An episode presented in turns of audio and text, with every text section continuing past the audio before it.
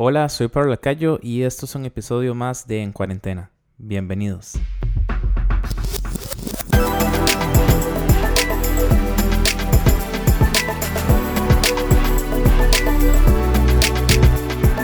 Hola, soy Pablo Lacayo y esto es un episodio más de En Cuarentena. Y hoy tengo invitado a un músico extraordinario, una persona que aparte de ser músico, aparte de que le encantan los tacos y que le encanta el café tanto como a mí, es un diseñador de sonidos, algo que tal vez es muy escaso en estos días. Él es el dueño y creador de la empresa That Worship Sound y él es Abel Mendoza. Hola Abel, ¿cómo estás? Un gusto que puedas estar por acá. ¿Qué tal, Pablo? Antes que nada, muchas gracias por tomarme en cuenta para tu podcast. Es un honor estar aquí contigo. Súper, Abel, de verdad, muchísimas gracias por, por aceptar la invitación. Habíamos quedado hace algunos meses de, de, poder hacerlo en vivo, presencial, y bueno, tuvimos que hacerlo por los recursos virtuales. Pero, Abel, ¿qué tal has estado pasando la cuarentena? ¿Qué has estado haciendo? ¿Cómo, cómo te has sentido? Pues aquí estamos muy bien, gracias a Dios, aunque algo desesperado por no poder salir mucho. Claro. Pero gracias a Dios lo estoy aprovechando para trabajar mucho, tomar café y aprendiendo a cocinar. Este es un buen tiempo para hacer nuevos hábitos y aprender cosas nuevas. Claro, a mí me ha costado eso de cocinar porque soy pésimo cocinando, pero, pero sí he aprendido a utilizar herramientas que tal vez antes no, no, no quería usar. Diferentes software. Me ha tocado con todo esto en cuarentena aprender a usar un software que se llama After Effects.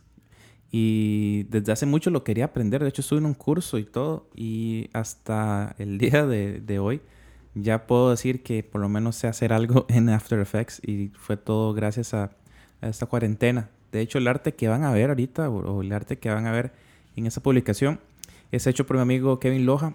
Y el diseño de historias y el feed de, de Instagram fue, fue hecho por mí, así que no me juzguen si se ve muy raro.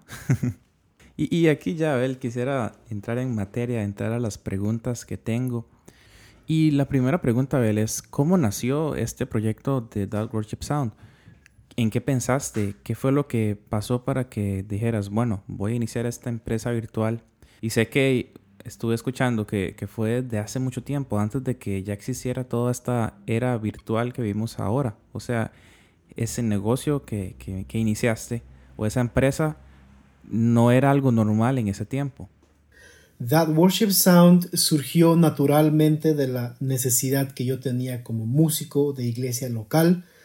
Desde siempre había querido hacer algo en la industria musical y tomé varios cursos de música, ingeniería de audio, producción y síntesis. Y para cuando la música cristiana hizo un giro por allá en el 2010 más o menos, yo ya tenía todos estos recursos y conocimientos y empecé creando sonidos para mi uso personal y después comencé a hacer tutoriales en YouTube y todo lo demás llegó después de eso. Claro, Abel, yo recuerdo haberte descubierto eh, con los videos que hacías tutoriales. Yo en ese tiempo no tenía MacBook y me recuerdo que yo dije, yo voy a comprarme una MacBook en el momento y, voy a poder utilizar los sonidos de Abel. Y bueno, gracias a Dios eh, marcaste mi vida con esos sonidos, con esos, con esos tutoriales y a partir de ahí quise poder mejorar en, esa, en esa área. Así que públicamente te quiero agradecer por haberme marcado en eso. Y, aquí es donde también quisiera hablarle a las personas que nos están escuchando a que realmente es importante lo que estamos haciendo, la labor que vayamos a hacer, sea o no sea visible. Creo que en ese tiempo, o antes de, dejar un legado, no importa tanto ser visible, sino marcar realmente a las personas. No se trata de cuánta gente me escuche, sino que la persona que tiene que escucharme lo pueda hacer. Y eso es lo que marca un legado y a partir de ahí van a llegar las visualizaciones, va a llegar eh, todo lo demás, pero lo más importante es ser obediente y hacer realmente esa labor que Dios ha puesto en nuestro corazón. Y Abel, quisiera hacerte una segunda pregunta. Y esa segunda pregunta tiene que ver mucho con en qué pensaste cuando hiciste, perdón, tu empresa. Porque estamos en una era digital y la gran mayoría tenemos acceso a Internet tomando en cuenta que la competencia es mayor que en unos años atrás donde no había tanto mercado, o sea, yo ahora puedo hacer una empresa con mis sonidos y todo lo demás y sé que lo sabes. Hay muchísimas empresas que por ahí están o personas que están ahí vendiendo también sonidos. Entonces, la pregunta tiene que ver con, Abel, ¿se puede vivir de eso, de vender y crear sonidos? Puedo decir que soy de los pocos que tengo el privilegio y la bendición de dedicarme al 100% de crear sonidos y manejar That Worship Sound, y creo que es por la gracia de Dios, aún con tanta competencia que tenemos ahora, claro. pero también creo que tiene que ver con la calidad y pasión que hacemos nuestro trabajo y también el haber sido de los primeros en hacer este tipo de trabajo nos creamos un nombre y la gente ya nos tiene confianza.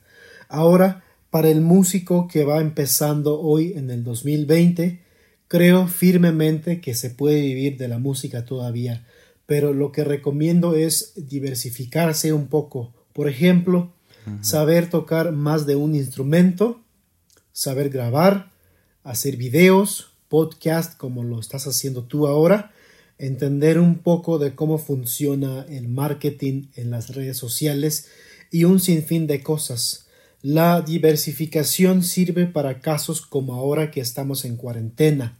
Por ejemplo, por más buen músico que seas, nadie te puede contratar para tocar en un concierto en vivo.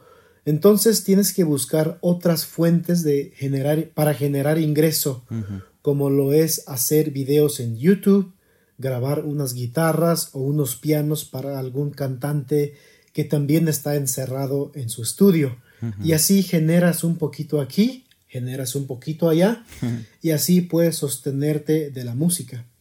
Claro, totalmente. Yo sigo a Mike Zúñiga, que sé que lo has escuchado, y lo que he podido ver es que él está creando siempre, ya sea grabando en el estudio, ya sea produciendo él, o como músico de sesión o como músico de giras, que en este momento, bueno, ya no hay giras.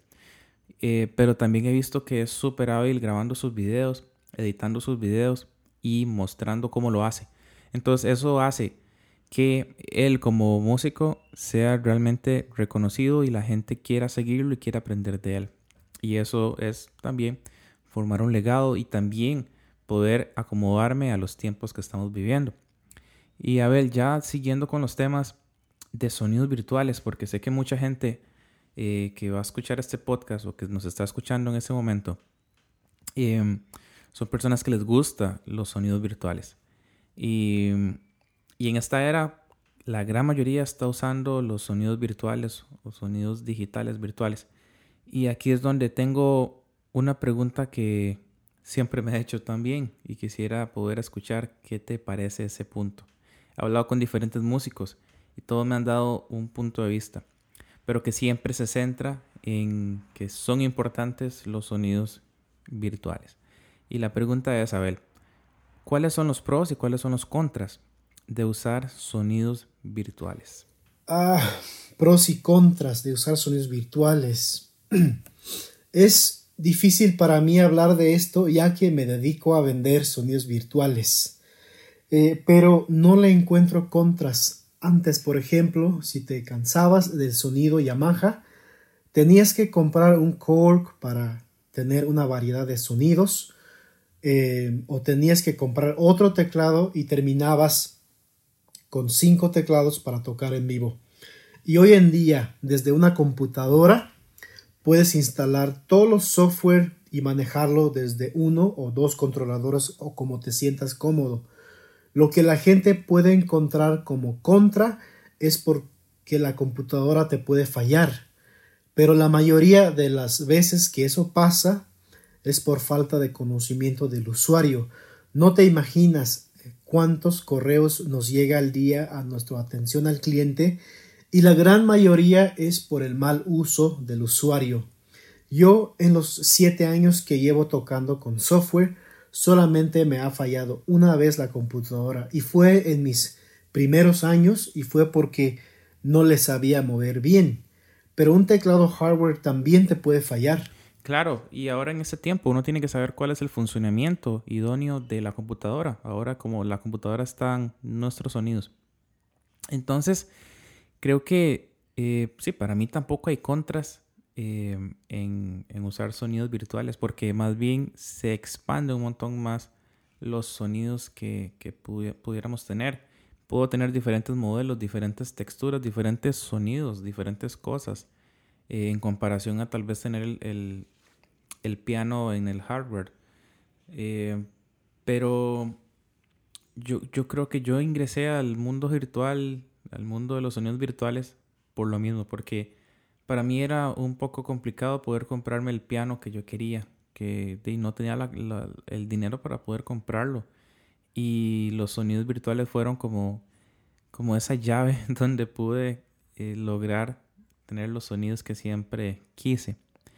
Y Abel, Ahora que hablamos de, sonidos virtuales, ¿cuáles son los parámetros que debemos tomar en cuenta para crear un sonido? Y esto va en función a las personas que tal vez quisieran experimentar. No como buscar la competencia para That Worship Sound, pero, pero sí para poder experimentar y, probar. Y, cuáles son esos parámetros que, que, crees que son necesarios e importantes a la hora de crear un sonido o editar un sonido? Ok.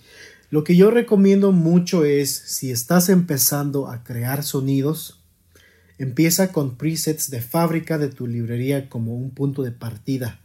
Los sonidos de fábrica están por categorías, así que si necesitas un pad, puedes empezar buscando un pad parecido en la sección de pads, o si necesitas un lead, igual vas a la sección de leads y así sucesivamente. Así ya tienes un buen punto de partida y te evitas de moverle a ciegas tratando de crear desde cero. Y ya con el tiempo lo que puedo recomendar es estudiar un poco sobre síntesis, saber la teoría detrás de un sintetizador y así podrás crear desde cero cualquier sonido que necesites. Claro, y no solamente porque tal vez puede ser que alguien esté escuchando y no tenga una computadora eh, y, le gusta utilizar tal vez los sonidos del motif o tiene tal vez otro teclado X. Entonces también es importante no solamente basarse en tocar con el gran piano, el número uno que aparezca en tu piano, sino también poder editar un poco el sonido.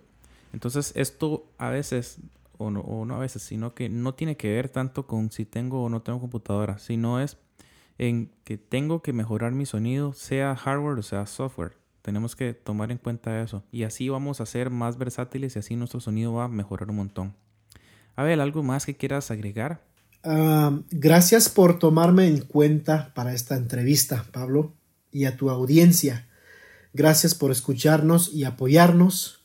Y pues aprovechemos esta cuarentena para disfrutar a nuestras familias, ayudar a alguien que necesita, aprender un nuevo instrumento o mejorar alguna técnica. Y pues ya es todo. Les mando un fuerte abrazo. Dios me los bendiga. Abel, de verdad muchísimas gracias. Gracias por aceptar la invitación y también gracias por todo este apoyo que me has dado durante todos estos meses eh, con todos los sonidos que me has enviado.